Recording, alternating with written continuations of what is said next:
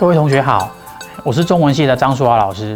那前几次课程呢，介绍了周易的基本观念啊，以及这个解哎卜卦解卦的方法。那接下来单元呢，我们来介绍图像化的周易啊，也就是意图这部分也是蛮有趣的。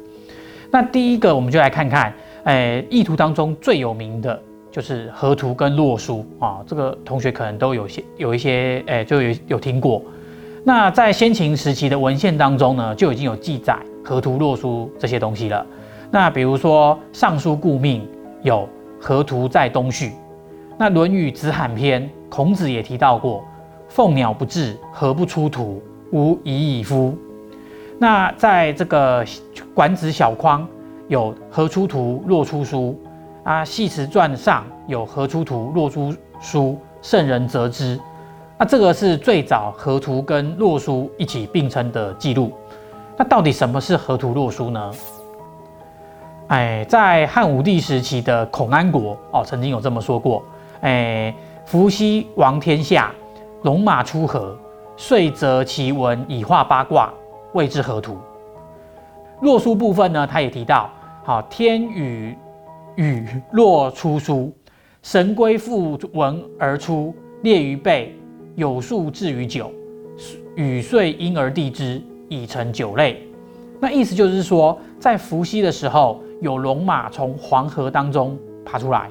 那么，呃，于是，呃，伏羲呢就按照龙马身上的纹路来画出八卦。那这就是河图了。那到了夏朝大禹的时候，又有神龟从这个洛水出现。那天书呢记录在这个神龟的背上。有一到九的数字，那这就是洛书。那大禹于是按照这个次序呢，一到九的次序来划分九类。好，那传说当中这个龙马附图的地点在河南省啊，现在的河南省孟津县。啊，这在早在这个东晋时期，哎，东晋的墓地好就有这个建有浮图寺，那现在叫做龙马附图寺。那这个寺里面呢，有一个碑，哦，就是龙马附图处的石碑。那神龟附文的地方呢，在现在洛阳市的洛宁县。那那边有一块洛出书处，好，那这个河图跟洛书呢，代表着啊中华文明的起源。到了西汉晚期，刘歆啊说：“伏羲祭天而亡，受河图，则化之，八卦是也。”那禹治洪水，四洛书，法而成之，哎，洪范是也。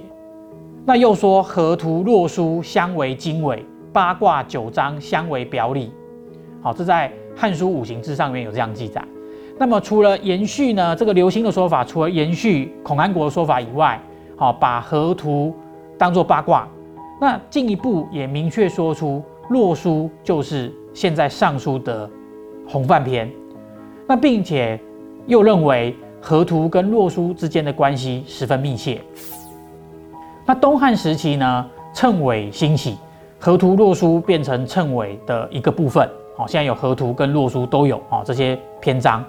那到了东汉末期，哎，郑玄啊《六艺论》有提到，河图洛书皆天神之言语，所以教告这个王者也。到这里。主要呢还是从神话的角度哦，就是天上帝哦给我们这个哎世人的这样子一个天书的概念来理解河图跟洛书。那这样的情况呢，到了北宋的时候开始转变。那北宋初期呢，有一个道士叫做陈抟啊，首创龙图义。那后来呢，刘牧做了一本书叫做《艺术勾引图》，那发挥了陈抟龙图义的这样的一个哎内容。黑呃河图跟洛书才被世人所知，那这个时候呢，易哎易学的易理呢，才用这个图像的形式来呈现，开启了所谓的图书之学，也就是河图洛书的学问。那只不过呢，陈抟跟刘牧呢，都以为图九书十，那也就是河图以九为数，洛书以十为数。那不管河图是九还是十啦。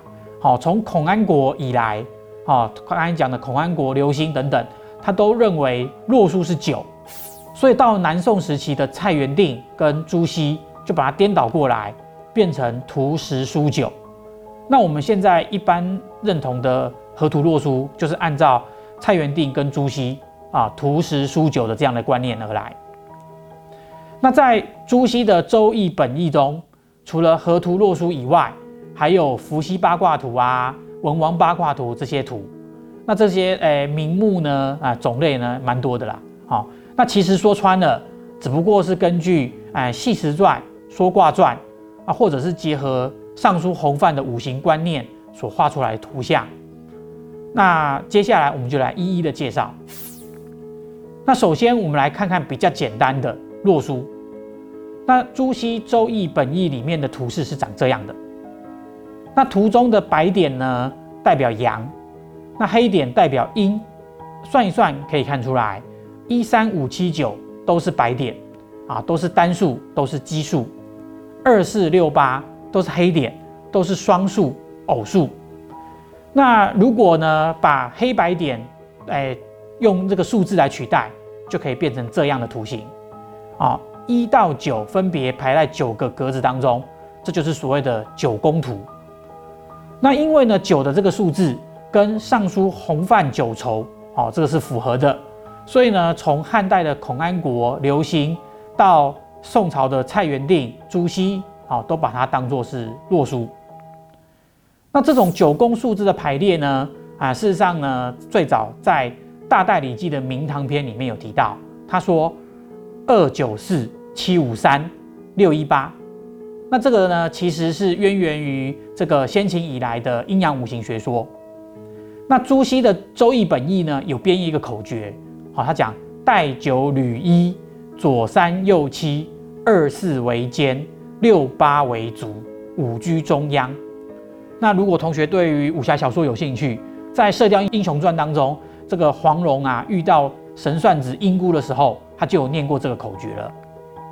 那仔细看呢，这样的排列方法，不管是哪一个直列、横列或斜角，哦，三个数字加起来都是十五。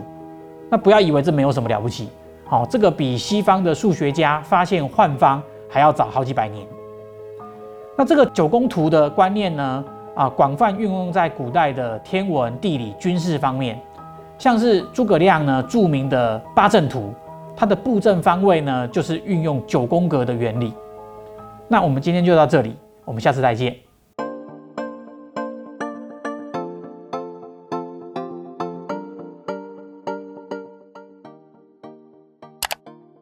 老师，那什么是换方？这个换方就是那个诶，就比如说以九宫格来讲，它就是三乘三嘛，三。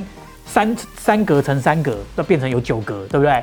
所以呢，一到九，它哎，把它放在这个九格里面，就会得到刚才讲的哎，值得、横的、斜的，任何一个直的、横的、斜的三个数字加起来都是一样的总和。那所以这样的换方呢，事事实上在西方的数学家后来就有扩大，可能比如说你要找五五乘五的、九乘九的、七乘七的都可以，都可以算出这一个哎，直的、横的、斜的任何一。